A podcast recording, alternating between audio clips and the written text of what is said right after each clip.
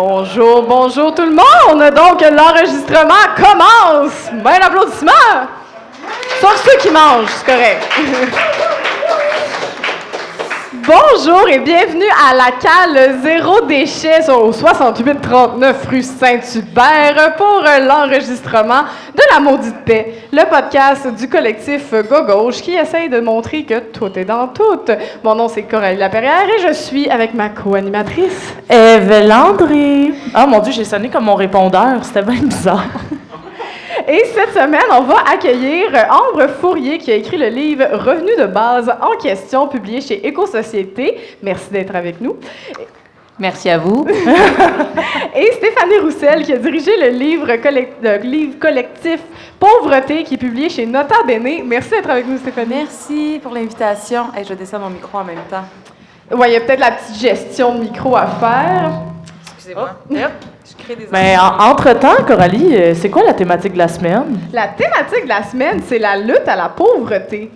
Bon, c'est tout? C'est juste ça? Je pensais que tu allais le dire en même temps que moi la semaine passée, c'est ça qu'on a fait. Ah non, aujourd'hui on n'est pas timé, euh, pas du tout. non, c'est ça, on n'est pas, on n'est pas là. C'est la pleine lune euh, aujourd'hui. C'est passé des trucs assez spéciaux un peu partout. Moi, dans ma vie, dans la vie de plein de monde que j'ai entendu aujourd'hui. Donc, c'est normal s'il y a des petits bugs. Est-ce que vous m'entendez bien par hasard? Ouais, hein, je parle franchement plus fort. C'est ça. Je parle trop fort, Octave. C'est vraiment pas si pertinent ce que je dis. D'ailleurs, on remercie Octave à la technique qui, nous, qui est là pour nous aider aujourd'hui. Oui, il faut, faut l'encourager. Moi, j'ai le micro 10. Bonjour. Bonjour. OK. On va, euh, on, va faire avec, je le disais, c'est la pleine lune, hein? Fait que c'est ça. Et bonjour aux auditeurs, auditrices qui nous écoutent. Salut à tout le monde qui n'a pas le visuel pour Qui n'a pas le visuel, sont ils écoutent leur balado, sont comme ça va-tu bien? OK, là, là, c'est bon. Parfait. Donc, euh, oui, cette semaine, on parle de la lutte à la pauvreté. Il y a beaucoup de choses à dire. On va sûrement pas tout dire, malheureusement. Euh, mais on va faire notre gros possible. Et je te laisse faire la reconnaissance territoriale. Oui, avant. Oh my God, c'est tellement fort. Je vais, je vais me mettre plus loin. Euh, donc, avant toute chose, on tient à euh, reconnaître qu'on se trouve en territoire non cédé actuellement sur euh, les terres de Geogiaga, connues comme Montréal pour la plupart d'entre nous, qui sont les terres de la nation Mohawk Gagnogeaga. protecteur des terres et de l'eau où nous nous trouvons présentement. D'ailleurs, la semaine passée, on a fait un petit topo euh, sur euh, ce qui se passe euh, à Ferry Creek en Colombie-Britannique. Parce qu'il y avait des luttes qui avaient été gagnées à la cour. mais comme c'est souvent le cas, le combat n'est pas terminé juste parce qu'il y a eu des, des bandades légales. Au contraire, le RCMP est débarqué hier matin pour détruire les campements et, et s'en prendre aux, aux militants, aux activistes qui sont sur place. Euh, fait que c'est d'autant plus important si vous pouvez donner, si vous pouvez soutenir, soit en personne, bon, si jamais il y a des gens qui s'en allaient dans l'Ouest canadien, mais euh, sinon, on vous invite à suivre euh, Fairy Creek Blockade et pour voir un peu ce qui se passe, puis c'est ça, les soutenir. Hein, si vous avez des sous en trop, c'est toujours apprécié de faire des dons et d'aider les gens qui font de l'activisme sur le terrain. Oh, j'aime ça. Ça pourrait être un petit jingle. L'activiste sur, le terrain. yes, ça, tu veux-tu... Ben, ouais, tu veux-tu nous parler un peu de ce qui se passe euh, par rapport à la ligne 3 d'Embridge, euh, Coralie, ou euh, tu veux que je le fasse? Je pense que c'est toi qui vas le faire. Bon, je vais essayer d'être concise. D'ailleurs, je m'excuse à tout le monde si c'est pas très clair. J'ai eu un accident de vélo hier et je suis un peu dans les vapes. Je me suis pas cogné la tête, tout va bien. Je suis juste très fatiguée. Donc oui, pour ceux qui ne savent pas, euh, le projet Ligne 3 d'Embridge, c'est un projet qui part euh, de l'Alberta, qui est un projet de l'ODUC qui part de l'Alberta et qui traverse jusqu'au Wisconsin euh, aux États-Unis. c'est un oléoduc qui existe depuis longtemps, qui est maintenant dépéri, qui ne sert plus, qui n'est plus assez productif selon Enbridge. Et donc, il y a un projet de remplacement de la ligne 3, mais c'est un projet de remplacement qui nécessite une nouvelle ligne sur un, un nouveau terrain complètement. Fait que allez vous savoir en quoi c'est un remplacement. Mais euh, donc, euh, il y a ça qui se passe, évidemment, comme à un peu, tous les projets de l'éoduc qui passent sur des territoires non cédés. Euh, il y a des gens qui se battent activement pour, pour que ça ne passe pas sur leur territoire. à cet effet-là, on vous invite à suivre le Guinewing Collective G-I-N-I-W Collective, euh, qui est un regroupement d'activisme de femmes et de personnes bispirituelles euh, qui se battent présentement euh, pour essayer de conserver l'intégrité de leur territoire. donc, voilà, ça fait comme cinq ans que c'est en, en suspens, qu'il y a des jugements à la Cour qui donnent absolument rien parce que notre système judiciaire est brisé. Hein? C'est positif, hein? Fait que, voilà. Et la ligne 3, c'est aux États-Unis et ici. Oui, c'est ça. Ça, part euh, pas mal. Pour transporter notre beau pétrole albertain. oui. Ah, personne n'a fait un applaudissement au pétrole. Ah non, on n'applaudit pas le pétrole. Ah ouais, c'est même ça se passe. Non, c'est parfait. ah, merci. Un bout pour le pétrole, ça, j'aime bien ça. Euh, donc, euh, ben, on, va, on, va, dire allô à nos invités. Donc, salut Ambre, comment tu vas? Ça va un peu stressé parce que je suis sur une scène et je m'attendais pas à ça. Ben écoute, on va essayer que tu sois à l'aise. Les gens vont te donner de la belle énergie, euh, j'en suis convaincue. Et euh, Stéphanie, allô? Allô, excusez-moi, je mettais une idée en même temps parfait, parce tu vas avoir plus d'affaires à nous dire. C'est ça, j'imagine. Parfait. Euh, donc, euh, ben, commençons ça, dans le fond. Donc, euh, Stéphanie et Ambre, on vous a invité pour le collectif pour la lutte à la pauvreté parce que vous, avez tous les deux écrit un livre qui, qui, qui fit un peu dans le thème. Donc, Ambre, le revenu de base. je, je, vais peut-être me lancer direct, là. Mais là, le monde, là, tantôt, moi, je passais des petits papiers sur qu'est-ce qu'il ferait s'il y avait un revenu de base. Fait que c'est quoi? Le revenu de base. Qu'est-ce que c'est cette patente-là euh, bah, C'est un revenu, si je reprends la définition de Philippe Van Paris, qui, a été un, qui est toujours d'ailleurs un grand défenseur de l'idée. C'est un revenu qui est distribué euh, par une communauté politique, donc à tous ses membres, donc à tous les citoyens et les citoyennes de la communauté politique, euh, sans condition ni contrepartie. Donc, pour bien saisir ce, que ça implique en fait par rapport à l'aide sociale, vous savez que l'aide sociale, il y a énormément de conditions pour pouvoir recevoir euh, cette aide sociale. Et euh, bah là, on distribuerait à tous les citoyens et citoyennes, par exemple du Québec. On peut, penser cette politique à l'échelle québécoise, à l'échelle canadienne, mais ça pourrait être aussi à l'échelle d'une municipalité, par exemple. Donc, dépendamment de la taille de la communauté politique, euh, on choisit. Par communauté politique, c'est n'importe quel territoire qui décide de faire ça. Exactement.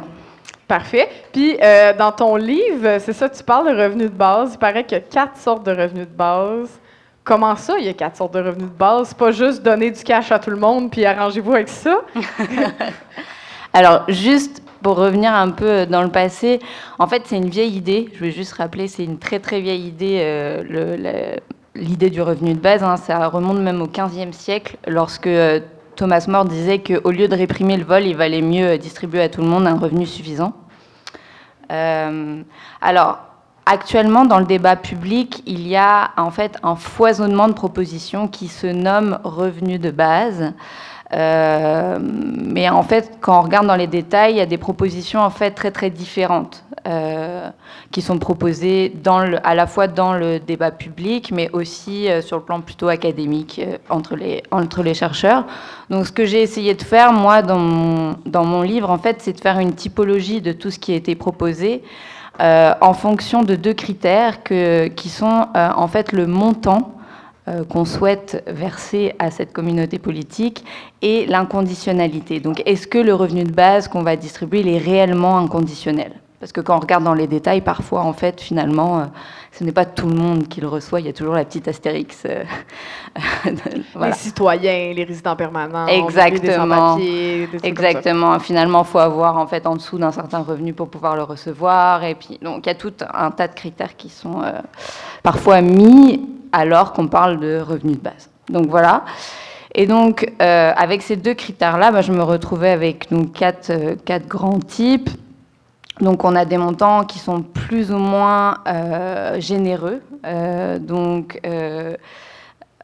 en, en, fait, le, revenu de base, il a été aussi défendu par la droite, à la droite du spectre politique, notamment par Milton Friedman, qui lui en fait disait que ben, en fait ça pourrait être une politique assez intéressante et ça pourrait permettre justement de supprimer tout l'état social. Donc en fait là on est vraiment dans une dans un objectif plutôt très très néolibéral et le montant qui est distribué est bien entendu très très faible et dans ce type-là, en fait, finalement, on le distribue seulement aux personnes qui sont très très démunies.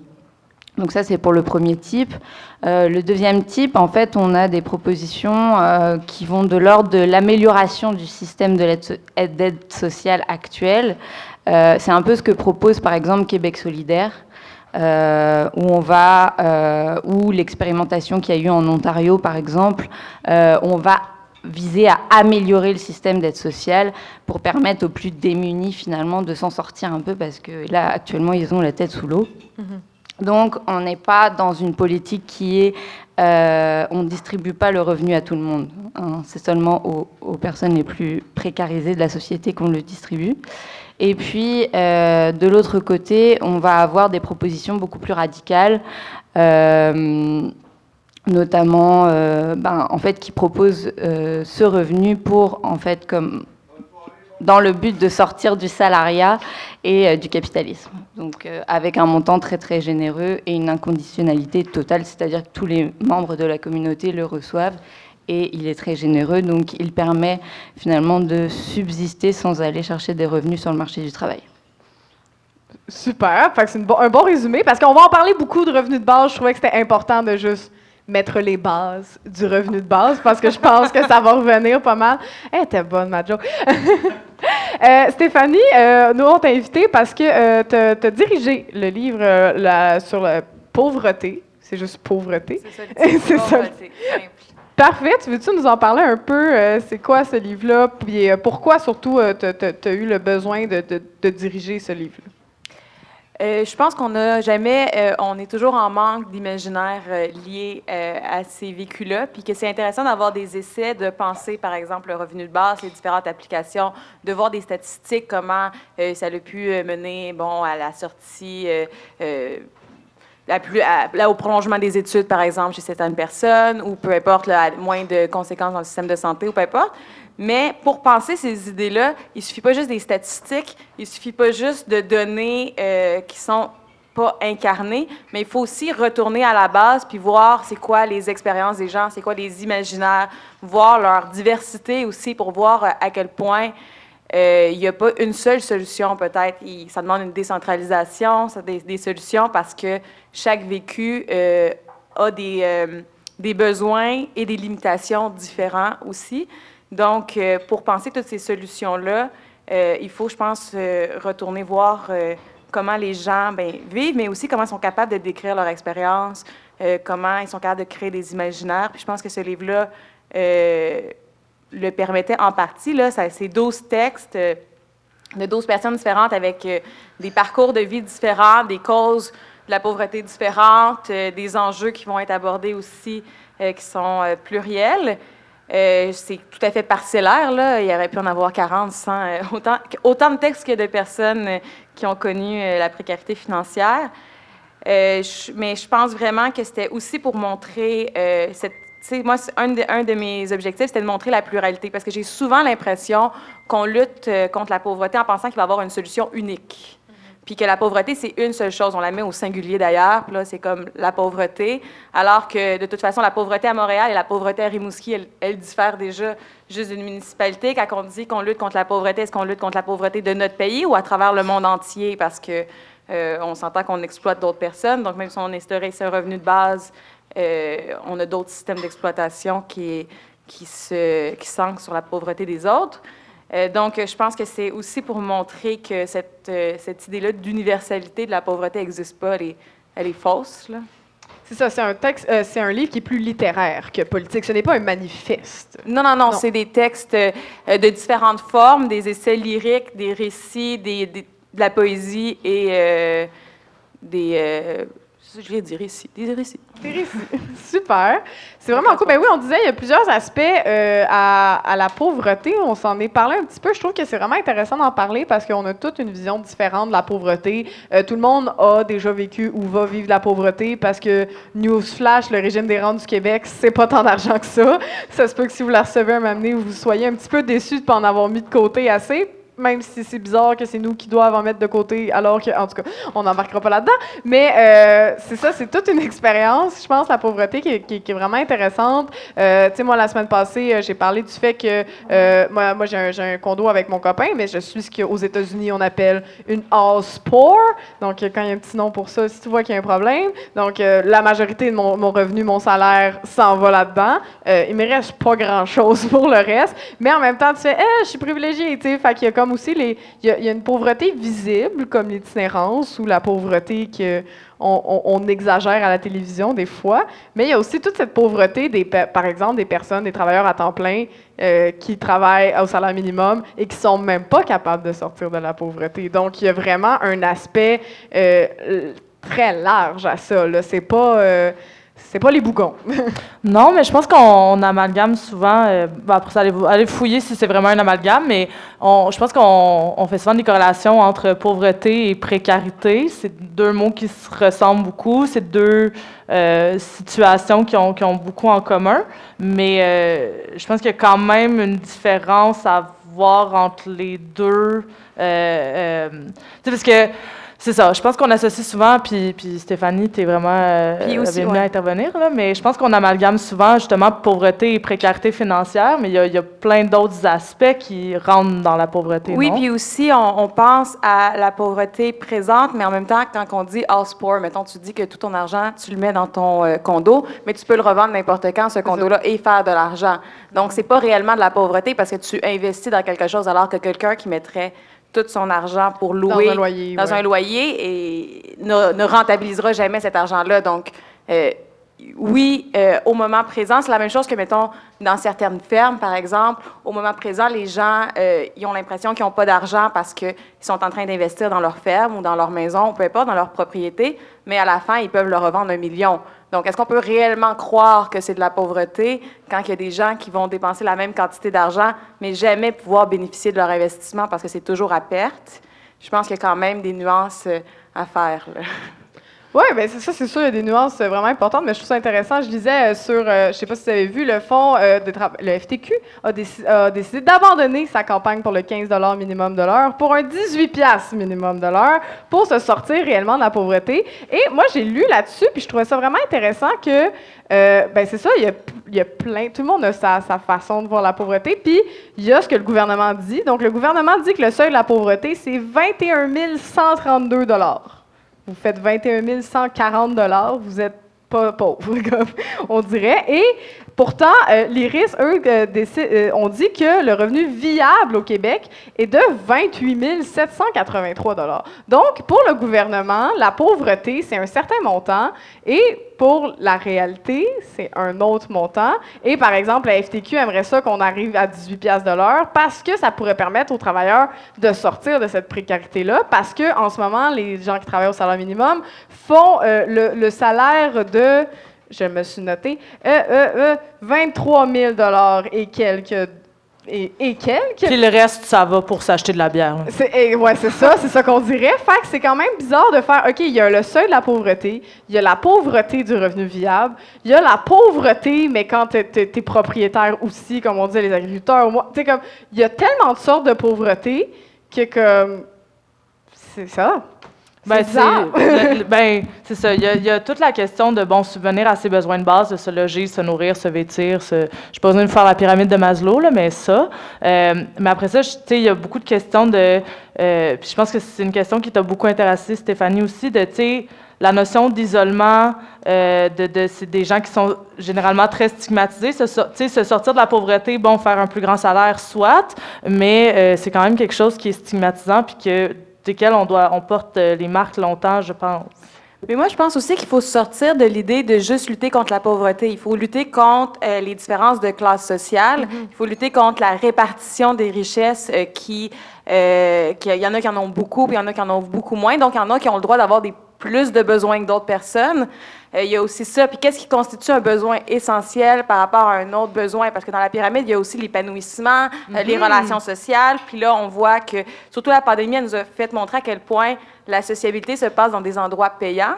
Oui. Euh, puis aussi qu'il euh, y a certaines ressources qu'on a qui, pour certaines personnes, sont gratuites, puis pour d'autres, sont payantes. Par exemple, si tu as un réseau de soutien, tu as des parents qui peuvent garder tes enfants, c'est une ressource qui est plus gratuite que si tu n'as pas de famille et qu'il faut que tu euh, payes quelqu'un pour garder tes enfants. Donc, a aussi différentes choses qui ont des coûts puis des, des besoins. Fait que définir c'est quoi des besoins essentiels VS des besoins qui sont, eux, luxueux et qui a le droit à ce luxe-là VS qui n'a pas le droit à ce luxe-là. Qu'est-ce qui est l'épanouissement? Mais ça, ça change aussi euh, d'une personne à l'autre, de ton réseau de soutien, de tes besoins. Est-ce que tu es cœliaque? Est-ce que tu c'est quoi tes conditions de santé? Est-ce que tu vis dans un logement bien, euh, bien isolé, mal isolé? Est-ce que tu as un toit noir ou un toit gris? Il y a tout, plein de choses qui font en sorte que, pour du monde, la vie coûte plus cher que pour d'autres puis que ça reste quand même dans les mêmes besoins, puis les économies se font euh, pas. Puis c'est comme, moi, je trouve qu'on on, accorde aux personnes plus précaires comme l'obligation d'être plus morales que les autres. Par exemple, on va leur reprocher d'avoir une voiture, alors que peut-être qu'ils vivent de manière plus excentrique. La voiture, pour eux, est une plus grande nécessité que pour d'autres. On va leur reprocher de fumer, on va leur reprocher de boire de l'alcool, alors que si on regarde ces réalités-là, peut-être que c'est vraiment plus comme important ou central dans leur vie pour survivre que pour une personne qui peut aller dans son chalet se relaxer une fois de temps en temps et qui a des moyens de cope qui hmm. sont plus acceptables socialement ou de toute façon, sinon, ils peuvent payer pour euh, des taxes, là, puis on, va leur pardonner parce qu'ils ont juste, ils peuvent dépenser pour compenser leur immoralité. ça, je pense hmm. qu'il faut vraiment faire attention parce qu'il y a beaucoup de surveillance. Puis même dans les revenus de base, moi, je trouvais intéressant dans, dans le livre que tu as écrit, tu parles du revenu en nature. Puis je trouvais que dans lui, on voyait vraiment que ça renforçait ça. Les personnes pauvres, eux, ont juste droit de se payer des choses en nature, donc des biens essentiels, manger, euh, euh, se loger, euh, recevoir des services de santé. Tandis que les riches, eux, ils ont le droit d'avoir une piscine, c'est juste que ça va leur coûter plus cher. Mm-hmm. Mais c'est déjà le cas. Je veux dire, les riches, c'est déjà eux qui détruisent la planète. C'est déjà eux qui s'en vont dans l'espace, c'est déjà eux qui, euh, qui, qui, exploitent nos ressources, qui exploitent les autres personnes. C'est pas, les pas sur les personnes pauvres là, que, même s'ils jettent du linge qui n'est pas très, très environnemental, même s'ils font des choses qui sont pas parfaites là, pour l'écologie, c'est pas eux qui créent la destruction du monde. Là. Mais parlons-nous de ça. Oui. c'est vraiment intéressant. J'espère que j'ai pas dit ça dans mon livre quand même. non, mais je... vais, je, vais, je vais juste revenir là-dessus, mais euh, je suis totalement d'accord avec toi sur la stigmatisation qui est en fait euh, bah, que subissent les personnes euh, en situation de pauvreté. Et j'aime bien un, un peu l'expression la pauvreté rend pauvre en fait, parce qu'en fait elles font, elles ont beaucoup de en fait, elles font des choix rationnels. Euh, par exemple, bon, bah, elles peuvent pas se payer une carte de métro à 80 dollars euh, parce que c'est trop d'argent d'un coup, et donc forcément, elles vont prendre des tickets de bus, donc euh, qui, au final, à la fin du mois, ça va peut-être leur coûter plus cher, mais c'est parce qu'elles n'ont pas les moyens et les liquidités euh, euh, pour dépenser cet argent. Il y avait un sociologue aussi euh, qui parlait du congélateur comme le compte épargne, donc des personnes qui sont précarisées. Donc c'est pour montrer, c'est sûr que c'est des personnes qui vont par exemple dépenser tout leur argent au moment où elles reçoivent leur chèque de paye, mais c'est rationnel de le faire parce qu'elles ne savent pas quand elles vont avoir un autre versement, ou en tout cas c'est incertain. Un peu comme à la PCU aussi l'année passée. Ben, je pense juste un peu à l'année passée. Vous vous rappelez euh, quand c'était la panique là, avec la COVID, qui existe toujours. Mais euh, euh, pendant la COVID, il y a beaucoup de gens qui achetaient beaucoup, beaucoup de farine, beaucoup, beaucoup de pâtes, beaucoup, beaucoup de trucs. Et là, quand les personnes moins en moyen arrivaient à l'épicerie, il restait plus rien. Ils ne pouvaient pas s'acheter un sac de farine. sais. Alors, de, mais toi, tu t'en as acheté six parce que tu avais peur d'y retourner, mais ça fait que les autres ne pouvaient pas. Et, ne pas comprendre ça, que les gens ne peuvent pas s'acheter six paquets de farine tout le temps, c'est aussi, je pense, un problème. Euh. Oui, je me rappelle qu'il y avait d'ailleurs euh, à l'époque sur Internet, sur Internet, des, non, mais des appels à, la solidarité euh, en ce sens-là, quand les premiers du mois arrivaient, de genre, si t'es pas, si pas sur le bien-être social, peux-tu t'abstenir d'aller à l'épicerie aujourd'hui puis laisser les gens que c'est la seule journée du mois où ils peuvent le faire, y aller, tu sais? Euh, puis je, je, me rappelle que quand j'avais vu ça, ce qui me semble tout à fait logique quand je le lis, je me rendais compte que c'était juste pas une réalité à laquelle moi j'avais à penser dans mon mois. Je, je vais, je, je suis pas riche, mais je vais à l'épicerie quand je veux. Là, mm-hmm. Fait que, mm-hmm. puis je pense que c'est des encore une fois, comme dans la plupart des enjeux qu'on discute depuis le début de ce podcast-là, euh, une des grandes lacunes, c'est, je pense, le, manque d'empathie collective euh, les uns envers les autres. je pense qu'on a un manque flagrant de bienveillance. On, on, vit dans un système qui est très, très individualiste, qui nous individualise je suis pas sûre que c'est un mot, mais qui nous individualise de plus en plus. Puis euh, je pense que, tu sais... Mais plus encore que nous individualise, qui nous met en compétition. Oui. Je pense Ouais. que c'est plus ça que l'idée de s'individualiser, c'est d'être toujours en compétition contre quelqu'un, toujours être en lutte pour les ressources, toujours penser que si c'est pas toi qui le prends, ben tu, tu vas manquer de quelque chose. C'est la peur du manque aussi. Fait que c'est plus encore que d'être juste des individus qui ont des besoins particuliers, qui est pas si mal que ça si on est capable de le créer dans un vivre ensemble, c'est de mettre ces individus-là dans en compétition ensemble plutôt qu'en en relation d'entraide. Oui, c'est vrai. Bah, le néolibéralisme est très fort pour ça, en fait, hein, mettre la, la compétition euh, pour euh, en fait, les, les pauvres. Et, et en fait, on, on se rend compte que euh, dans les catégories sociales les plus euh, euh, bah, riches, en fait, il y a énormément de solidarité entre elles. Donc, Ouais, c'est ça, mais, mais- mais s'assurer que, si on s'est en train de se battre entre nous, ben on n'est pas en train de se battre contre le système ou, ou contre les gens qui, qui nous oppriment. On est en train de, c'est ça, essayer de lutter les uns contre les autres pour survivre plutôt que de... Mais je voulais revenir par rapport euh, effectivement à la réduction des inégalités. Euh, il y a une proposition qui vient avec celle du revenu de base, bien sûr, qui est celle du revenu maximum, parce que pour financer en fait euh, ce revenu de base là, qu'on pourrait tous et toutes recevoir, ce qui brouille aussi les cartes au niveau de la stigmatisation, hein, puisqu'il n'y a plus cette attente au guichet, puisque on est tous partisans de cette communauté politique et on le reçoit tous, euh, un revenu maximum qui serait en fait euh, ben, à un plafond de revenus. hein, euh, c'est arrivé aux États-Unis dans les années 60-70, si je ne dis pas de bêtises, où les derniers paliers d'imposition étaient taxés à 97-98%. Donc on n'est pas dans l'utopie euh, totale, c'est-à-dire qu'il y a bien sûr un... C'est un- arrivé, ça. c'est c'est arri- ah, c'est arrivé, oui. C'est parti. C'est des derniers seuils d'im- d'imposition. oui. OK, cool, wow. Je savais pas du tout. Donc euh, oui, ça, ça a énormément réduit en fait euh, ces dernières années. Donc effectivement, le revenu de base doit venir euh, avec la réduction des inégalités. Et j'aime beaucoup un, un sociologue euh, aussi français qui défend lui ce qu'il appelle le salaire à vie, qui dit et qui critique un peu le vocabulaire de la de la pauvreté en fait qui dit euh, bah, définir quelqu'un finalement par son manque, en fait, c'est déjà lui faire une violence euh, considérable. Et le système capitaliste, c'est ça qui lui fait, en fait, euh, qui, qui, qui, qui provoque. C'est que bon, bah, c'est des personnes qui, euh, en fait, ne peuvent pas vendre leur peau sur un marché, donc euh, euh, parce que bon, elles ont des difficultés, peut-être parfois un handicap, parfois elles ne, parce qu'il y a du chômage aussi. Donc, euh, je ne sais plus où je. C'est cette idée-là de, de, de, de se défin- de définir les gens par leur salaire, en fait. De- et, et par leur manque, c'est-à-dire manque économique, alors qu'ils sont tout autres. Et souvent, c'est des gens qui vont participer à la société euh, d'une quelconque façon. euh, le se- par exemple, s'occuper des enfants à la maison. ça peut être faire partie d'un collectif. ça peut être, enfin. De, de multiples façons finalement, et toutes ces activités finalement qu'elles font, elles ne sont pas du tout reconnues dans la société puisque le capitalisme ne reconnaît que l'activité marchande et donc le, ce qui est validé socialement finalement c'est seulement le travail salarié. Donc les activités qui sont euh, invisibilisées, notamment que font les femmes euh, Ouais. en majorité, euh, elles ne sont pas reconnues dans le capitalisme. Donc elles ne sont pas vali- validées monétairement.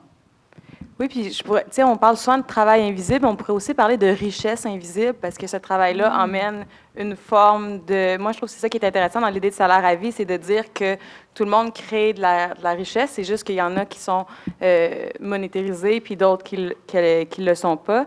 Puis, euh, je pense que même plus que marchand, je pense que l'idée de profit, en fait, les, les bonnes personnes dans la société capitaliste, c'est celles qui emmènent du profit, qui sont pas juste kiff-kiff, qui, celles qui emmènent, puis celles qui en emmènent pas, mais elles, c'est celles qui profitent des autres, tu sais, finalement. Puis c'est elles qu'on va essayer de, de, de punir. Puis moi, je trouve qu'il y a comme une grande ironie euh, là-dedans, parce que souvent, dans- quand on parle de revenus, euh, bon, euh, revenus de base, dans ces concepts-là, on a toujours peur que les gens travaillent pas, sais.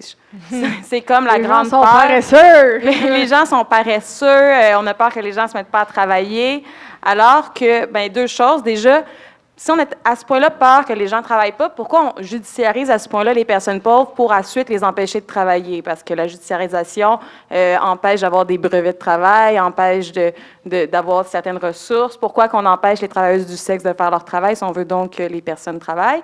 Donc, déjà, euh, cette notion-là, on veut... Euh, moi, je trouve que c'est quand même intéressant parce qu'on a donc peur que le monde ne travaille pas, mais après, on va mettre du bâton dans les roues de tout le monde pour les empêcher de travailler puis qu'ils restent pauvres. Donc, on comprend là-dedans, dans, cette logique-là, que c'est plus que ça fait notre affaire qu'il y a des personnes pauvres, plutôt que le fait qu'on a donc peur qu'elles ne travaillent plus tout d'un coup si on les rend riches. Et aussi, je trouve que euh, je, lisais récemment, euh, mon amie Marie-Lou Craft, elle me faisait, elle me envoyé le texte, un texte de Devon Price euh, qui est Laziness Does Not Exist, qui montre comment c'est un psychologue social qui est neuroatypique, qui est euh, puis montre à quel point, en fait, la paresse, ça n'existe pas. Euh, ce qu'on voit être la paresse, en fait, c'est souvent des barrières sociales qui, empêchent les gens d'être actifs ou euh, qui, qui, leur fait peur ou qui, bon, justement, comme la judiciarisation, mais aussi comme, bon, l'anxiété ou juste plein de barrières, la dépression, un trauma, peu importe, ou juste des, des contextes sociaux qui ne nous mettent pas à l'aise. Puis si on réfléchit à ça, là, tout d'un coup, les gens vont se revenir actifs plutôt que d'être coercitifs puis punitifs, puis de juste renforcer finalement cette ouais, ben, paresse. Si, si, tu crées un environnement, une collectivité où les gens se sentent bien puis se sentent libres d'être et d'aller et de venir, il y a beaucoup plus de chances qu'ils et elles aient envie de s'impliquer dans leur collectivité que justement, si tu leur dis, ben non, il faut que tu te lèves euh, de 9 à 5, il faut que tu aies travaillé dans une job qui te ramène personnellement absolument rien, aucun épanouissement. Euh, mais vas-y, fais-le, on te regarde. Oui, puis je, je trouve ça intéressant. Je, je, préciserais pour les gens qui ne savent pas, pour euh, l'aide sociale, en fait, quand on dit que l'aide sociale, ils sont, contraints à quasiment de ne pas travailler, euh, si vous ne le savez pas, c'est que l'aide sociale te permet d'avoir seulement 200 dollars de, revenus par mois par un travail ou X euh, ou, ah, que quelqu'un te donne de l'argent, de revenus. 200 pièces qui rentrent. Qui rentrent.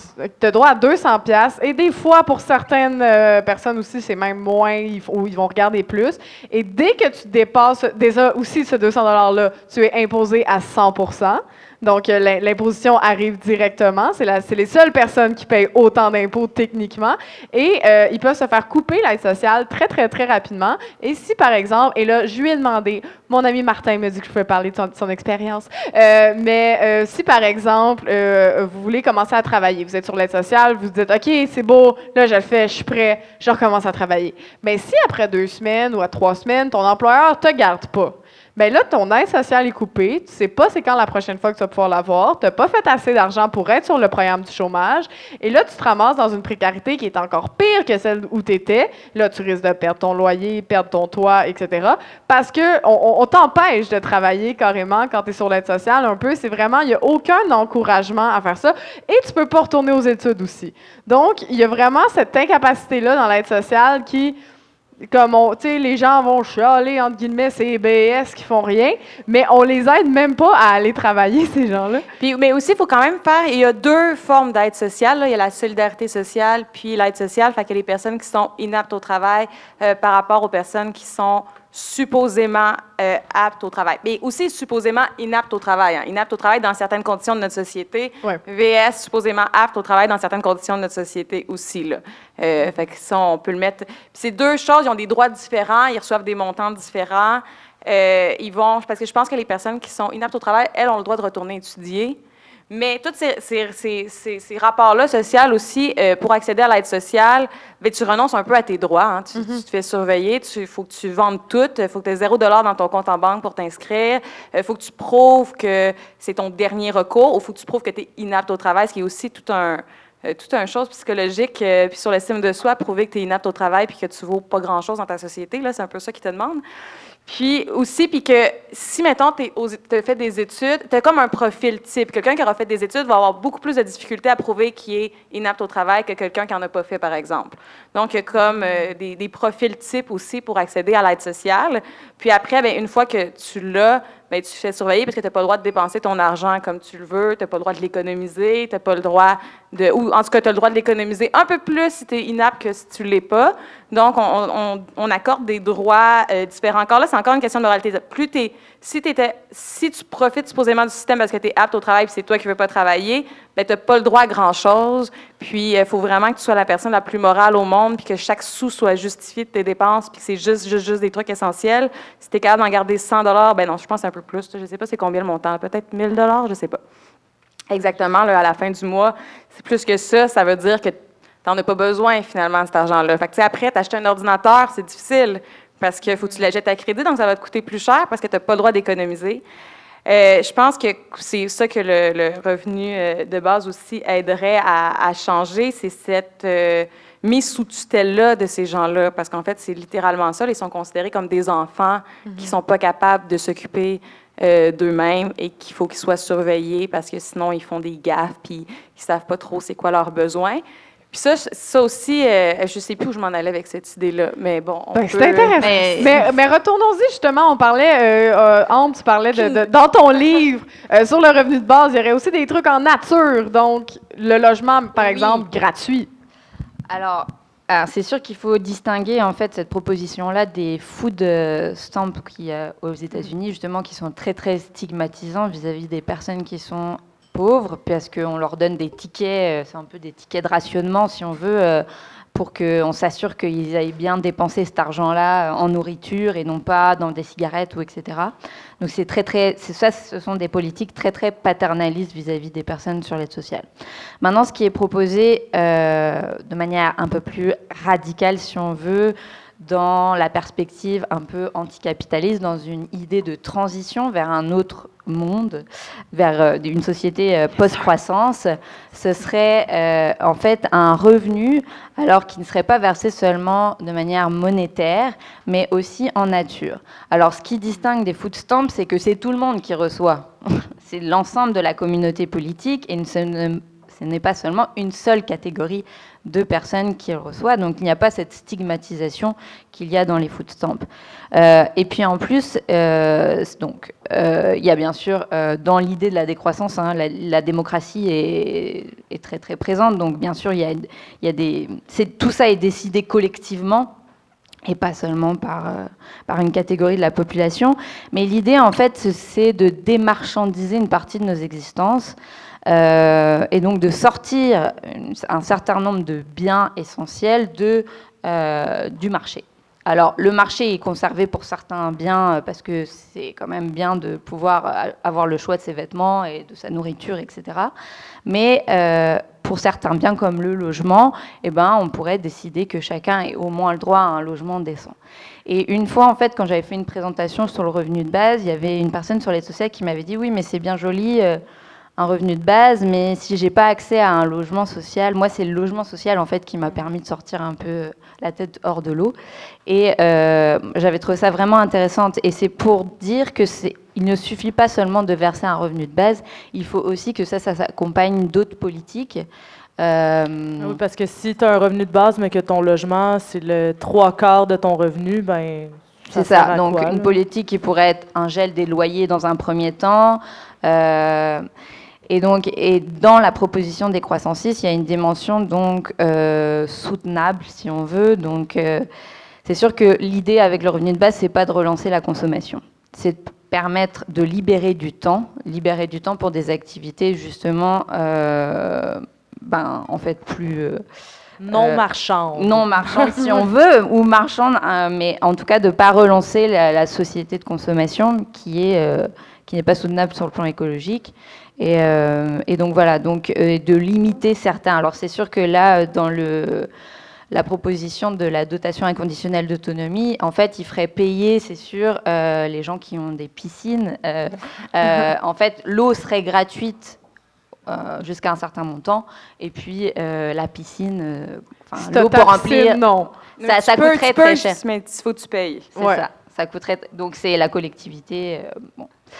Après, c'est une proposition qui n'est pas tout à fait aboutie. On pourrait en débattre. J'imagine que ce serait intéressant de la compléter, cette proposition. Elle n'est pas j'imagine qu'il y, enfin, y aurait des belles discussions à avoir là-dessus, mais ce que je trouve intéressant euh, là-dedans, c'est de, le voir non pas seulement en monnaie, mais aussi euh, de voir que, en fait, on peut distribuer, la, distribuer autrement. Ça pourrait être des.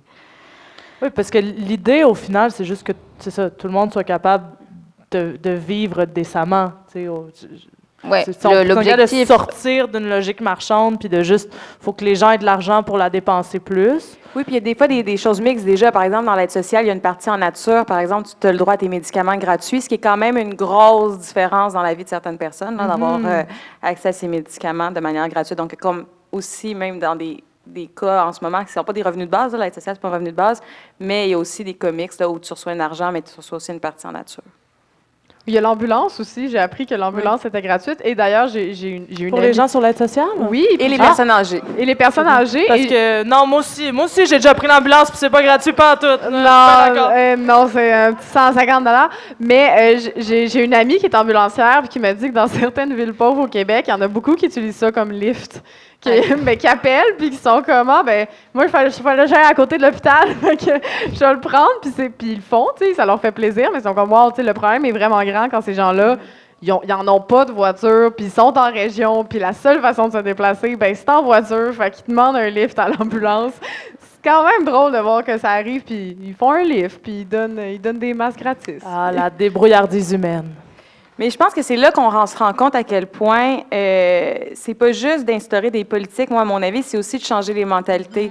Moi, je montre, mettons, un peu, euh, un de mes exemples que j'aime pour montrer à quel point on a, des choses à changer dans nos mentalités, c'est les points de participation en classe. Les points de participation? Oui, dans un cours, tu sais, tu reçois des fois 20 là, de points de participation en classe. Fait que là, si on sait c'est quoi, dans la participation d'un cours, il y a peut-être trois heures. Donc, il y a un temps limité. Comme les ressources dans le monde, il y a des ressources limitées. Puis, il y a différentes façons de mettre, euh, de calculer ces points-là. Celle qui prédomine, c'est des points individuels. Chacun a sa note selon comment il participe dans la classe. Donc, les gens doivent lutter pour un, nombre de temps. C'est parce qu'il y a un temps limité. Fait que si tu veux avoir beaucoup de participation, il faut que tu parles beaucoup. Donc, tu voles ce temps-là aux autres. Tu t'arranges pour avoir une meilleure note que quelqu'un d'autre. Et tu vas être évalué selon, bon, tes interventions, mais pas toujours la qualité de tes interventions. Tu sais, c'est quand même flou un peu l'évaluation. Est-ce que c'est un nombre de concepts mobilisés? Est-ce que c'est l'intérêt de tes interventions? Est-ce que c'est une quantité de temps? On ne sait pas trop. Donc, euh, je trouve que ça montre comment on encourage l'accaparement des ressources, euh, puis qu'il y a un système punitif si euh, tu n'as pas assez pris la parole, tu vas être puni. Euh, que ça va avoir des conséquences à long terme parce que tu vas avoir des moins bonnes notes, moins accès à des bourses, euh, peut-être moins accès à des métiers plus tard. Donc, juste parce que tu n'as pas participé une journée, euh, tu filais pas, tu étais fatigué, ça a quand même des répercussions sur le long terme. Puis aussi, on calcule juste l'apport visible parce que participer, c'est aussi faire un clin d'œil. C'est aussi, genre, hocher la tête, comme en ce moment, elle hoche la tête, donc elle m'encourage à participer, donc elle participe à la conversation juste en hochant la tête. Donc, ou les gens qui rient dans la salle ou des choses comme ça qui m'encouragent à, savoir aussi, on m'insultait, je serais, OK, je m'en vais pas dans la bonne direction.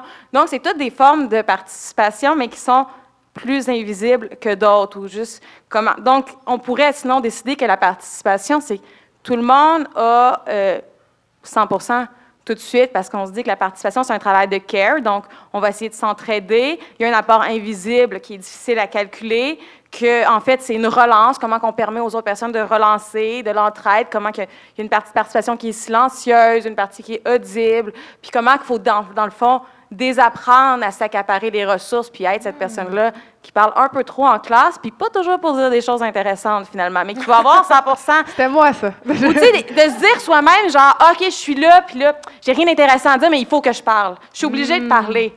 Puis, puis comme je le rappelle, il y a quand même un des ressources limitées, parce que ça, après trois heures, ben, c'est fini. Donc, si tu le calcules selon le temps de participation, ben, nécessairement, tu as volé le temps à quelqu'un d'autre. Mm-hmm. Tu l'as pris pour toi, puis tu vas avoir une bonne note, fait que tu vas avoir potentiellement des bourses, fait que tu vas avoir un bon métier, fait que tu vas sortir de la pauvreté. Donc, un exemple qui, à la base, pas nécessairement monétarisé, je trouve que ça montre comment toute notre société est taxée selon pas le partage des ressources, mais selon cette, cette idée-là de compétition visible, un apport visible à la conversation. Je trouve ça vraiment intéressant parce que moi, j'ai souvent, j'ai souvent ce, ce point-là aussi avec la démocratie, puis la démocratie directe, puis on parle beaucoup de démocratie, puis euh, moi, je le sais parce que je suis une fille qui parle fort, qui dit son opinion, puis je sais que, mettons, dans un cercle où on va, on va par exemple, euh, une bonne AGA avec un bon code morin comme on les Oh, connaît, Mais-. c'est que ça donne, ça donne beaucoup, beaucoup de poids à certaines personnes qui, comme moi, qui vont parler fort, qui vont dire leur opinion, qui vont, qui vont s'exprimer. Puis ça enlève, même si c'est pas voulu, ça va enlever toujours celui à quelqu'un. Fait que c'est important aussi de créer des espaces où les gens qui sont pas souvent entendus, qui sont pas les gens qui parlent fort, qui sont aussi, comme tu as dit, les gens qui, qui, qui participent à leur façon, qui vont peut-être tenir le sac à dos de leur ami. Tu sais, toutes ces, ces, autres participations-là, c'est important aussi de leur faire de la place qu'ils aient leur place à eux et non pas qu'on leur dise ben fais ta place avec les gens qui parlent fort puis si t'es pas Oui, capable puis- ben c'est ton problème. Oui, ou obliger tout le monde à parler parce qu'on va leur passer le micro. Oui. Puis t'as quelque chose à dire, dis-le, alors que peut-être que c'est pas comme ça que la personne communique. Il y a plein de façons de communiquer des choses. Effectivement, puis on a un très, on- je pense qu'on a aussi un très très grand biais cognitif sur euh, le niveau d'éducation puis la- la- le niveau de locution de quelqu'un. Fait qu'on, tu sais, forcément, on va écouter quelqu'un qui, qui s'exprime bien, là, qui fait des belles phrases, ce genre d'affaires-là. Sauf que euh, si justement, on- là c'est un peu ironique, là, mais si on est en train de parler de pauvreté, ben, les meilleures personnes pour en parler, c'est pas nécessairement nous puis nos grandes, nos, nos, nos grandes euh, lettrées qui sont qui c'est une belle phrase pour quelqu'un qui est bien éloquent. C'est beaucoup d'éloquence. Non, mais dans le sens qu'on va écouter des gens qui sont très éloquents, puis on va comme tout de suite discréditer des gens parce que ils s'expriment mal, parce qu'ils n'ont pas un bon français, parce qu'ils ne parlent ni français ni anglais, parce que, tu sais, fait qu'on on les écoutera pas. Euh, puis ça, je pense que c'est quelque chose collectivement, il- si on veut s'en aller vers un processus de démocratie directe, puis d'être ensemble, c'est quelque chose auquel il va falloir porter attention. Oui, puis la passivité aussi. Des fois, comme même dans l'exemple du condo tout à l'heure, on oublie les actifs passifs qui sont euh, ceux qu'on qu'on peut pas tout de suite monétariser. Mais il y a aussi, mettons, les idées passées. Bon, je suis pas juste, j'ai pas juste écrit un livre, je suis aussi sémioticienne dans, dans la vie. Je vous expliquerai pas c'est quoi, mais il y a un sémioticien, celui qui a inventé la sémiotique, qui s'appelle Pierce. C'est un scientifique. Puis, euh, il a, euh, lui a pensé comment, comment on crée les idées par les hypothèses. En fait, il a inventé l'abduction qui est l'hypothèse en sciences. Ce qui est quand même super important, en faire des hypothèses en sciences. C'est comme un peu La la base. Ça n'a pas toujours été la base, mais euh, c'est comme lui. Puis pour faire des hypothèses, selon lui, il dit qu'il faut un flambement de l'esprit. C'est-à-dire qu'il faut muser. Il utilise le terme de musée. Donc, il faut rien faire. Parce que si tu es toujours en train de faire quelque chose, tu ne laisses pas à ton esprit faire des, des, des connexions spontanées, un peu drôles, un peu... Donc, dans la vie, des fois, on est comme tout le temps en train de dire, il faut être actif, c'est comme ça qu'on crée quelque chose. Mais en fait, la création se fait souvent quand tu fais rien. J'aime ça parce que sur le petit papier, bon, pour ceux qui écoutent le, podcast euh, en rediffusion ou pas visuellement, on a dans la salle distribué des, des petits papiers là, qui vous demandaient euh, si tous vos besoins étaient couverts par un revenu de base, vous pariez plus, plus de temps à. Puis la première réponse sur le top, c'est rêvasser. Ah, je trouve ça. ça, bon. Non, mais c'est vrai, mais c'est important. C'est comme ça qu'on on se crée des projets. Tu sais, on peut pas arriver avec un projet de société si on n'a jamais le temps d'y penser non plus. Là. Puis qu'on est trop occupé à, à ça, lutter pour, euh, pour survivre. Et puis lutter pour survivre, c'est un, temps- un travail temps triple. Hein?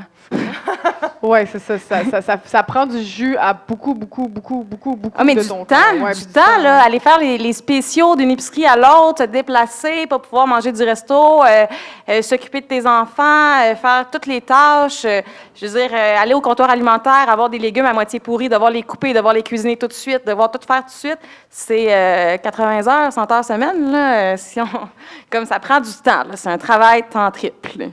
Ouais, c'est fou. Puis, puis mais, mais j'aimerais ça revenir au revenu de base parce que euh, je, à cause que qu'on lit justement sur euh, le salaire minimum puis tout, euh, il y a le conseil du patronat qui a dit qu'on pouvait pas, c'est ça, euh, être tout à 18 pièces de l'heure, c'est trop d'argent. Puis il y a beaucoup de, de- le conseil du patronat euh, est bien fâché par rapport à la PCU, la PCRE. Ils disent que c'est ça qui fait que les gens vont pas travailler. Euh, c'est drôle, hein, ça quand, quand... Ben, peut-être que si tu donnais des conditions d'emploi qui avaient plus de bon sens, le monde aurait le goût de venir travailler pour toi, mais je veux pas faire l'avocat du ça. diable, là, ce serait pas une bonne idée. À, que- à toutes les fois que j'entends ça, j'ai l'impression que c'est un gars qui fait comme je sais pas pourquoi ma blonde me laissait, j'étais un bon gars. En tout cas, pour moi, c'est le même combat. Euh, mais euh, je, faisons l'avocat du diable un petit peu. un petit, petit peu. Est-ce qu'un revenu de base, ça ferait que les gens ne travailleraient pas, qu'on pourrait pas aller au resto, puis faire les activités que le monde capitaliste nous a offert, par exemple? Est-ce que, est que ça va faire ça? Moins de loisirs. Oui, c'est ça. Mais s'il n'y a personne pour désirer ton ticket à l'entrée, après ça, il faut que le film soit gratuit. En vas-y, vas-y. Euh, bah, en fait, je pense que la société de loisirs, elle vient avec euh, la société capitaliste parce qu'il faut bien, euh, c'est sûr qu'après un travail salarié exténuant, qu'on aille finalement retrouver de l'énergie dans, le loisir ou dans, bref. Donc non, libérer du temps pour des activités autonomes et bien sûr, il y aurait encore des cinéastes, il y aurait encore des, des gens qui créent, il y aurait encore des musiciens, il y aurait encore... mais en tout cas, selon les papiers ici, là, il y en aurait beaucoup. Mais ça ne s'appellerait pas du loisir. Euh, ça ferait partie de la vie, en fait. Euh, c'est, en fait, on, ferait péter ces catégories entre le travail et le loisir, je pense, plutôt. Et ce serait plutôt euh, l'idée d'avoir une vie bonne plutôt que de ah d'avoir une d'un côté une vie exténuante et de l'autre une dépense inconsidérée parfois dans des activités qui nous apportent pas grand chose, en fait. Parce que combien de gens se feraient un jardin s'il y avait le temps de le faire? Non, mais c'est vrai. Non, mais on pense souvent de, tu sais, ah, il n'y aurait pas personne pour être décommis dans des épiceries et ce genre de choses-là, mais je crois sincèrement que si les gens avaient le temps d'avoir un mode de vie plus autosuffisant puis de, gérer leur shit, pour parler en bon français, euh, le monde le ferait, tu sais.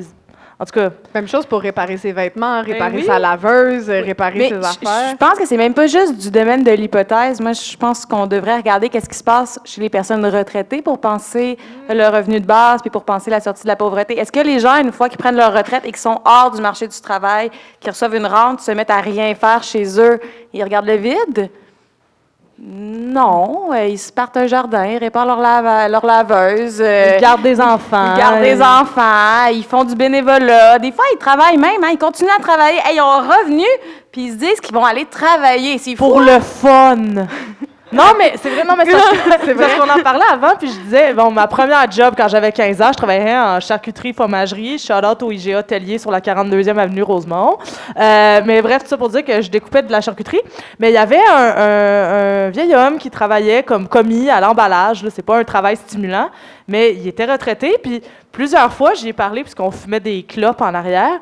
Puis, euh, tu sais, j'étais là, ah, mais tu sais, pourquoi t'es là, genre? Puis, puis il était vraiment là par pur plaisir. Il était là, ben je m'ennuie, ça me fait du bien de voir des gens, de rire, de, parler avec toi en fumant club, de juste pas être chez nous tout seul dans mes affaires. Puis c'est pas, c'était pas par besoin financier. Bon après ça, ça se peut qu'il me l'ait pas dit.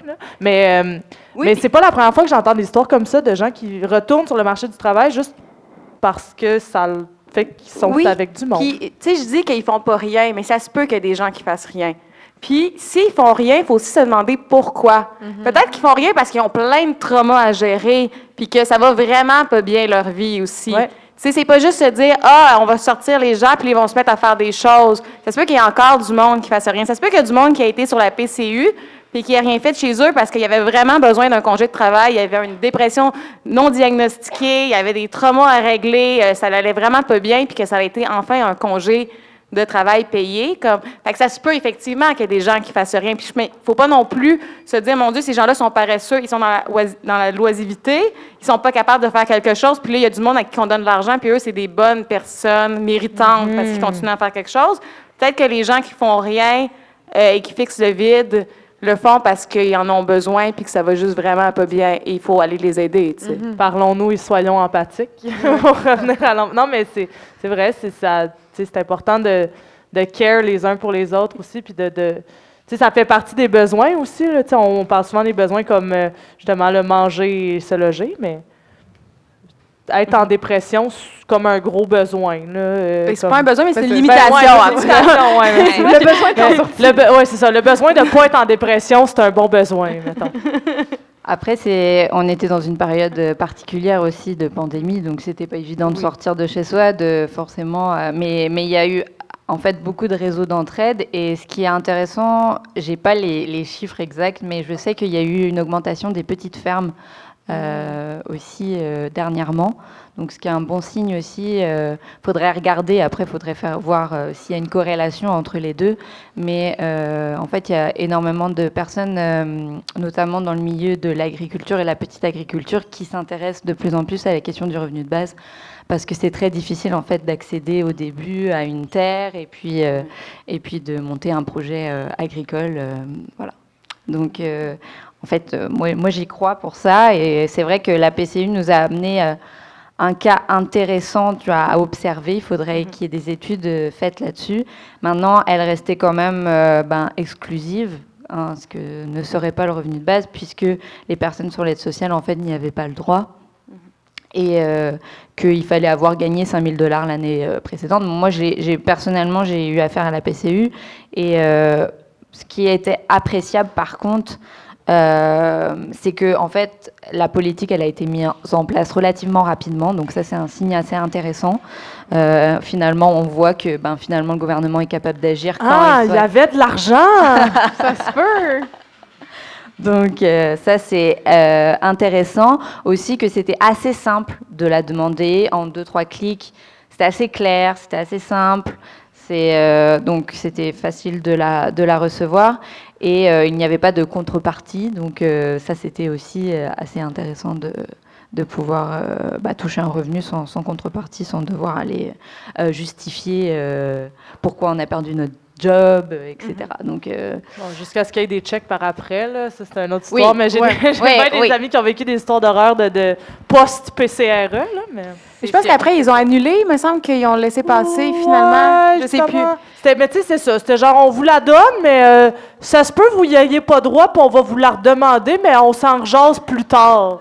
C'est comme un peu la manière de faire. Ouais, beaucoup d'artistes, moi ça moi, moi ça m'est presque j'ai presque coupé en fait, j'ai menti, j'ai menti, j'ai menti, j'ai j'ai dit non non, je suis pas un artiste tant que ça, mais parce que euh, tu pouvais pas euh, mettons du monde euh, comme beaucoup beaucoup d'artistes qui ont souvent deux jobs. Donc ils ont leur job d'artiste puis ils ont leur leur sideline comme on dit, ils vont travailler dans un bar, dans un resto, dans un café, peu importe. Et le, souvent la PSRE ne prenait pas ça en compte ou le chômage prenait pas ça en compte, puis ils sont bien bien sévère sur l'argent que tu as le droit de faire quand tu es dans cette position-là. Donc, tu peux pas quand tu es sur chômage, tu peux pas faire tant d'argent de travailleur autonome, on va te l'enlever sinon, même si on est dans un contexte où les travailleurs autonomes font pas encore full cash, les salles sont pas pleines, etc. Et, euh, mais en même temps, ils veulent que tu aies une job à temps plein. Fait qu'il y a comme tous ces gens-là, ces artistes. Ça, c'est les artistes, mais il y a aussi des massothérapeutes, que c'est ça, il y a plein de travailleurs autonomes, des consultants qui ont eu la même histoire de parce qu'on est travailleur autonome, on ne fit pas dans une donc on peut se faire retirer l'argent qui nous sert pour manger. c'est quand même... Euh, moi, le cas de figure qui m'a le plus marqué dans, dans la PCU, PCRE euh, amalgame, c'est, euh, je ne sais pas si vous vous rappelez, mais au début, début, là, en mars 2020, là, quand ça a commencé, puis que là, ça explosait, puis les CHSLD, puis ça manquait de monde, puis on demandait à des gens d'aller suivre une brève formation euh, condensée pour devenir genre préposé aux bénéficiaires ish, ish. Euh, bon, le gouvernement avait demandé ça. les gens pouvaient s'inscrire sur une liste pour le faire. Puis, bon, il y a beaucoup de gens qui étaient sur la PCU, euh, qui sont bienveillants, qui veulent aller le faire, qui disent OK, let's go, je le fais, je fais la formation, j'y vais. Après ça, être préposé aux bénéficiaires, c'est vraiment pas une job facile. Être en THSLD, voir des gens mourir, ce n'est pas une job facile. C'est un milieu hyper stressant dans un contexte qui n'a pas de bon sens parce qu'on est en pandémie mondiale puis tout le monde capote. Fait qu'il y a des gens qui l'essayent.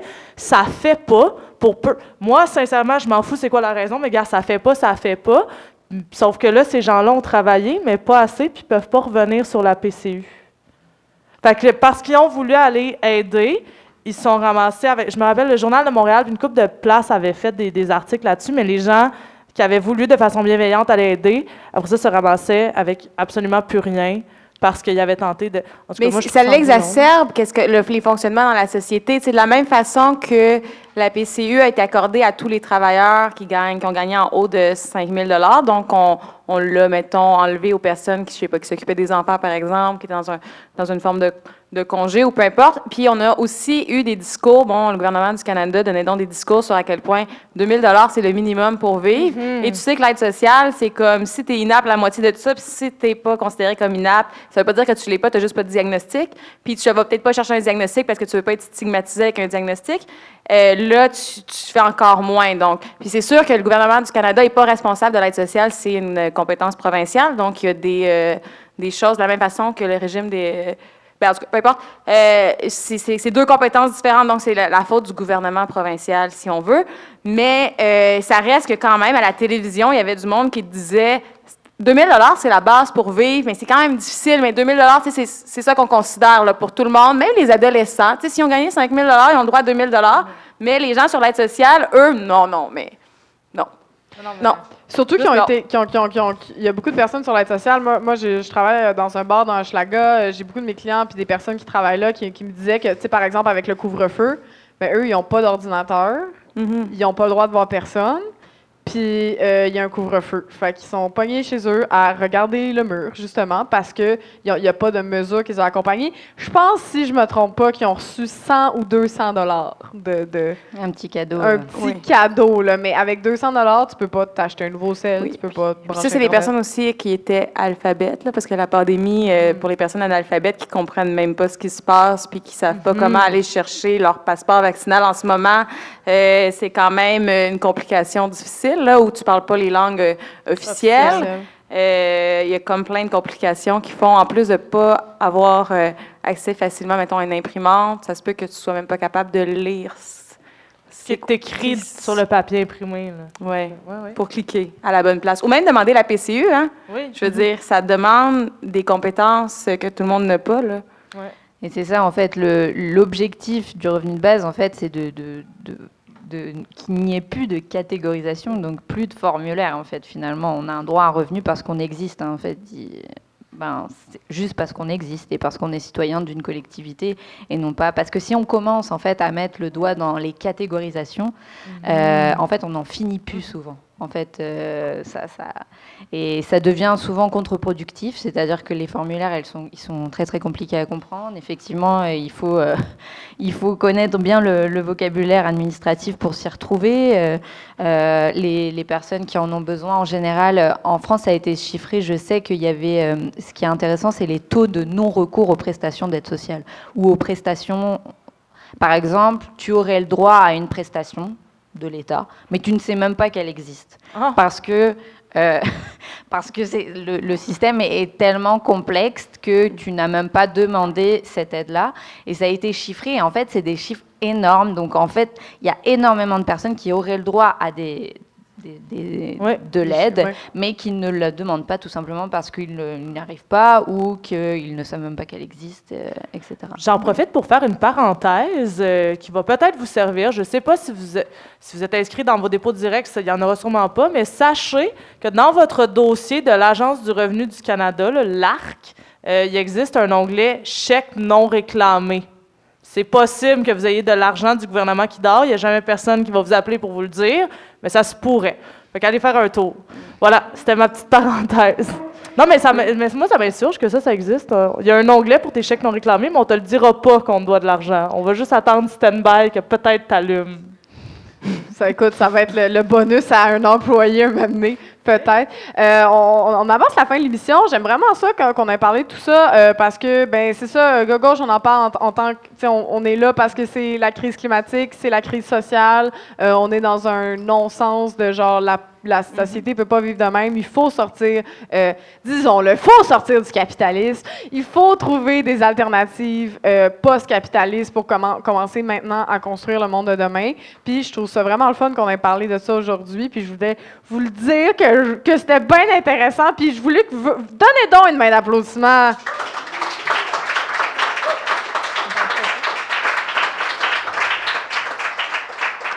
Est-ce que vous vouliez euh, conclure avec quelque chose? Y a-t-il quelque chose qu'on n'a pas parlé qu'il faut que ça sorte de votre Mais chest? on n'a pas posé notre question qu'on est supposé de poser à chaque semaine. là. Mettons, vous, là, votre monde de rêve où on a la maudite paix, là, ça ressemble à, à quoi? Ça commence par où, vous pensez?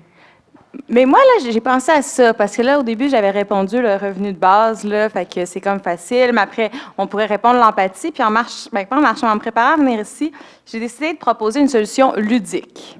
Vas-y, on t'écoute. Genre, je sais pas si les gens savent, mais le Monopoly a été inventé euh, par Elisabeth Maggie en 1903. Ça s'appelait The Landlord Games. Ça voulait euh, montrer à tout le monde les aspects, genre, apparents, ben, ça montre les aspects apparents et spéculaires du capitalisme et de la propriété privée, là, de créer le, le monopole à partir du territoire en s'accaparant les territoires. Puis, elle a inventé ce jeu-là pour que tout le monde réalise à quel point c'est absurde. Il faut juste que tu achètes l'Illinois puis tu gagnes.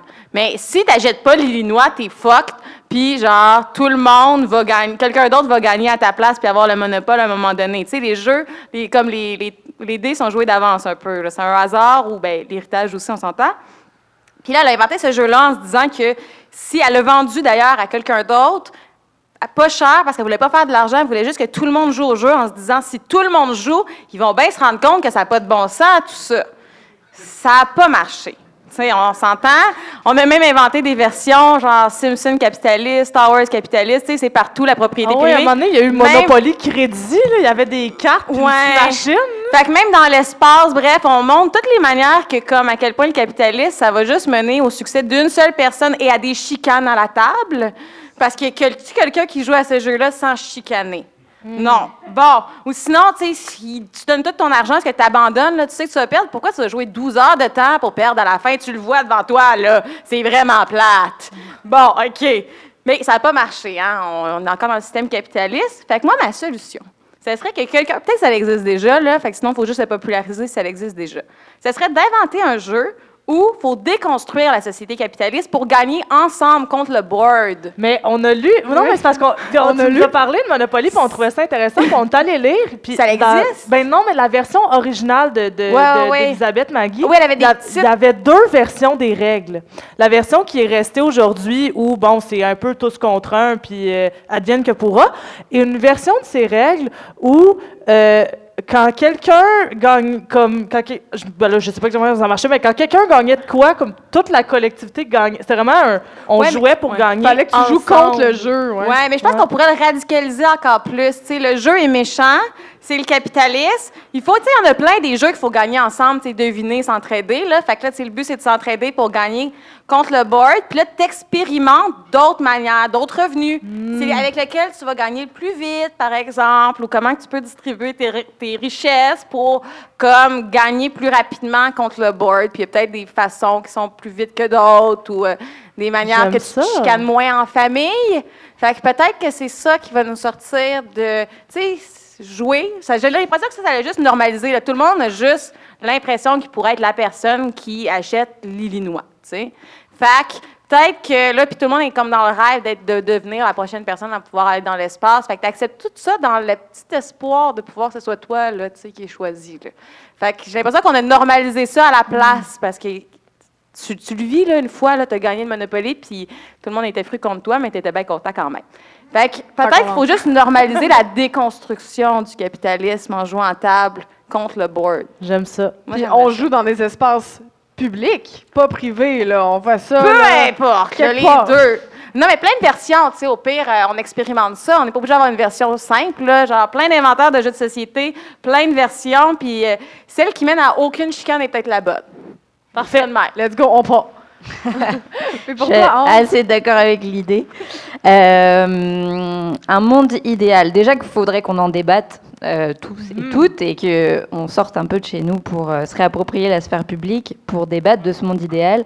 Bien sûr, il y a des contraintes actuellement. Le, le Canada a, a brûlé cet été, donc il, il va falloir qu'on change de système et qu'on sorte du capitalisme assez rapidement. On espère pouvoir le faire, enfin j'espère qu'on va pouvoir le faire de manière démocratique et non pas de manière autoritaire, parce que là ça, risque d'être euh, très compliqué, surtout pour les pays du Sud. Euh, un monde idéal, un monde, une vie multi-active, euh, multi-active, c'est-à-dire euh, de prendre en charge en fait une multitude d'activités euh, dans notre vie, dans notre quotidien. Euh, un monde peut-être plus petit aussi, euh, qu'on est capable de comprendre euh, par nos sens, mais pas seulement par notre rationalité si on veut, mais aussi par nos sens, parce que là on vit dans un monde un peu trop grand pour nous, qui nous dépasse un peu. Euh, donc en fait sortir de cette aliénation. Et puis euh, voilà, il faut sortir euh, les machines à laver euh, des espaces privés. euh, ben, exact. Euh, voilà, un monde plus solidaire et plus donc à chacun selon ses capacités, à chacun selon ses besoins. Voilà. On ça, merci. Donc, on est arrivé à la fin de cet épisode euh, sur la lutte à la pauvreté. Merci à tout et chacun d'entre vous d'être venus. Euh, merci à Ambre Fourier et Stéphanie Roussel d'avoir euh, discuté avec nous. C'est très apprécié. si vous êtes intéressé par le revenu de base, il y a un, organisme, un collectif, il y a quelque part, un, collectif. qui s'appelle Revenu de base Montréal. Donc, pour Montréal, je vous invite à regarder ça. Sinon, Stéphanie aussi, tu as amené des une œuvre d'art. Une risographie euh, pour, euh, le, pour une collecte de fonds pour l'organisme Stella. Ça va être très euh, hot. Ouais. Ça va être. Ben, je, sais ça. Dans le fond, je fais une levée de fonds pour l'organisme Stella. Je ne sais pas si vous savez c'est quoi l'organisme. C'est un organisme qui vient en, aide euh, puis qui luttent pour les droits des travailleurs, travailleuses du sexe. En ce moment, ils vont partir une campagne de juridique aussi pour revoir les lois, puis essayer de justement moins judiciariser les gens, puis moins les précariser à la potentialité de perdre leur brevet quand ils font des études et qui commettent supposément des actes criminels. Euh, donc, euh, ça a commencé pendant l'histoire autour de l'UCAM, quand il y a une étudiante qui avait été renvoyée parce qu'elle avait posé euh, on voyait un peu ses seins avec son diplôme de l'UCAM durant sa photo de finissante. Et donc, l'UCAM avait décidé de la poursuivre à hauteur de 150 000 pour un petit peu de sein sur sa photo de finissante, prise par le photographe officiel de l'UCAM, on se rappellera. Et elle était travailleuse du sexe, elle l'avait mis sur son OnlyFans. Donc, on avait fait une campagne de soutien à elle, puis on avait aussi décidé, bien, aussi à Stella, euh, de, faire une œuvre qui réinterprétait de manière peut-être un peu plus subversive encore euh, cette photo-là. Euh, donc, on la vend à hauteur de 40 et le 40 en entier se, va aller à Stella. Donc, je peux vous la montrer si vous voulez la voir. Elle est difficile à partager sur les réseaux sociaux parce qu'elle enfreint toutes les règles de communauté. Mais donc, on a décidé de montrer un, diplôme dans un condom, dans un vagin. Euh, pour, celui-là s'appelle Jouir du savoir. Ben, moi, en tout cas, je vais t'en prendre, je vais t'en prendre une. Parce qu'elle veut aussi montrer que comment, quand on est éduqué puis on réussit, on a le droit de faire ça comparativement à quelqu'un d'autre qui aurait moins de pouvoir. parce que ça, si ça, ça, pourrait se retrouver dans un musée, là, puis ça passerait. Ça oui, parce que je suis une artiste reconnue par le Canada. Ben oui, voilà. J'aurais même pu être financée par le CAC ou le CALC. Oh, ça aurait été. La prochaine fois, ça serait incroyable. Euh, donc, on peut aller te voir euh, pour, euh, pour acheter ça pour l'organisme Stella. C'est une collecte de fonds au coût de 40 Merci beaucoup. Donc, je répète, Ambre t'a écrit le livre Le revenu de base en question. Je veux juste rajouter un petit truc pour les gens sur le podcast parce qu'ils vont nous entendre? Oui. Si vous voulez avoir cette risographie d'un diplôme dans un condom, dans un vagin, vous pouvez aussi m'écrire sur Instagram. Mon nom est Tony Truante, barre en bas. Euh, et je vais répondre à votre message, euh, vous, dire, indiquer comment faire le transfert et vous livrer la dite photo. Si vous n'arrivez pas à trouver son profil, vous pouvez aussi écrire à gauche, puis on va vous linker au profil de Stéphanie. Il n'y a pas de trouble. Exact, exactement. On va tout mettre ça. Donc, euh, merci encore beaucoup à nos invités. Euh, je rappelle que le livre Le revenu de base en question est publié chez Éco-Société. Stéphane Roussel euh, t'a dirigé le, le, livre collectif Pauvreté publié chez Nota Bene. Il y a, il y a aussi Ambre, tu es aussi chercheuse de, pour la recherche indépendante sur la décroissance qui s'appelle Polémos. Bref, on va aller regarder tout ça sur les réseaux sociaux. Merci beaucoup d'avoir été avec nous. Et la semaine prochaine, on parle féminisme. Yeah! Voilà. Yes, sir. Ici, euh, vous entendez vous êtes un balado, euh, vous écoutez notre balado, vous pouvez donner euh, à l'organisme, au collectif Go Gauche via notre campagne GoFundMe ou via PayPal. Euh, à la suite de notre podcast également, il y a des bénévoles qui vont passer pour ramasser des dons et vous montrer aussi le petit code QR. Donc, merci tout le monde. Merci à la CAL Zéro Déchet de nous recevoir chaque dimanche jusqu'au 31 octobre. Puis merci, c'était le fun. Yes, sir.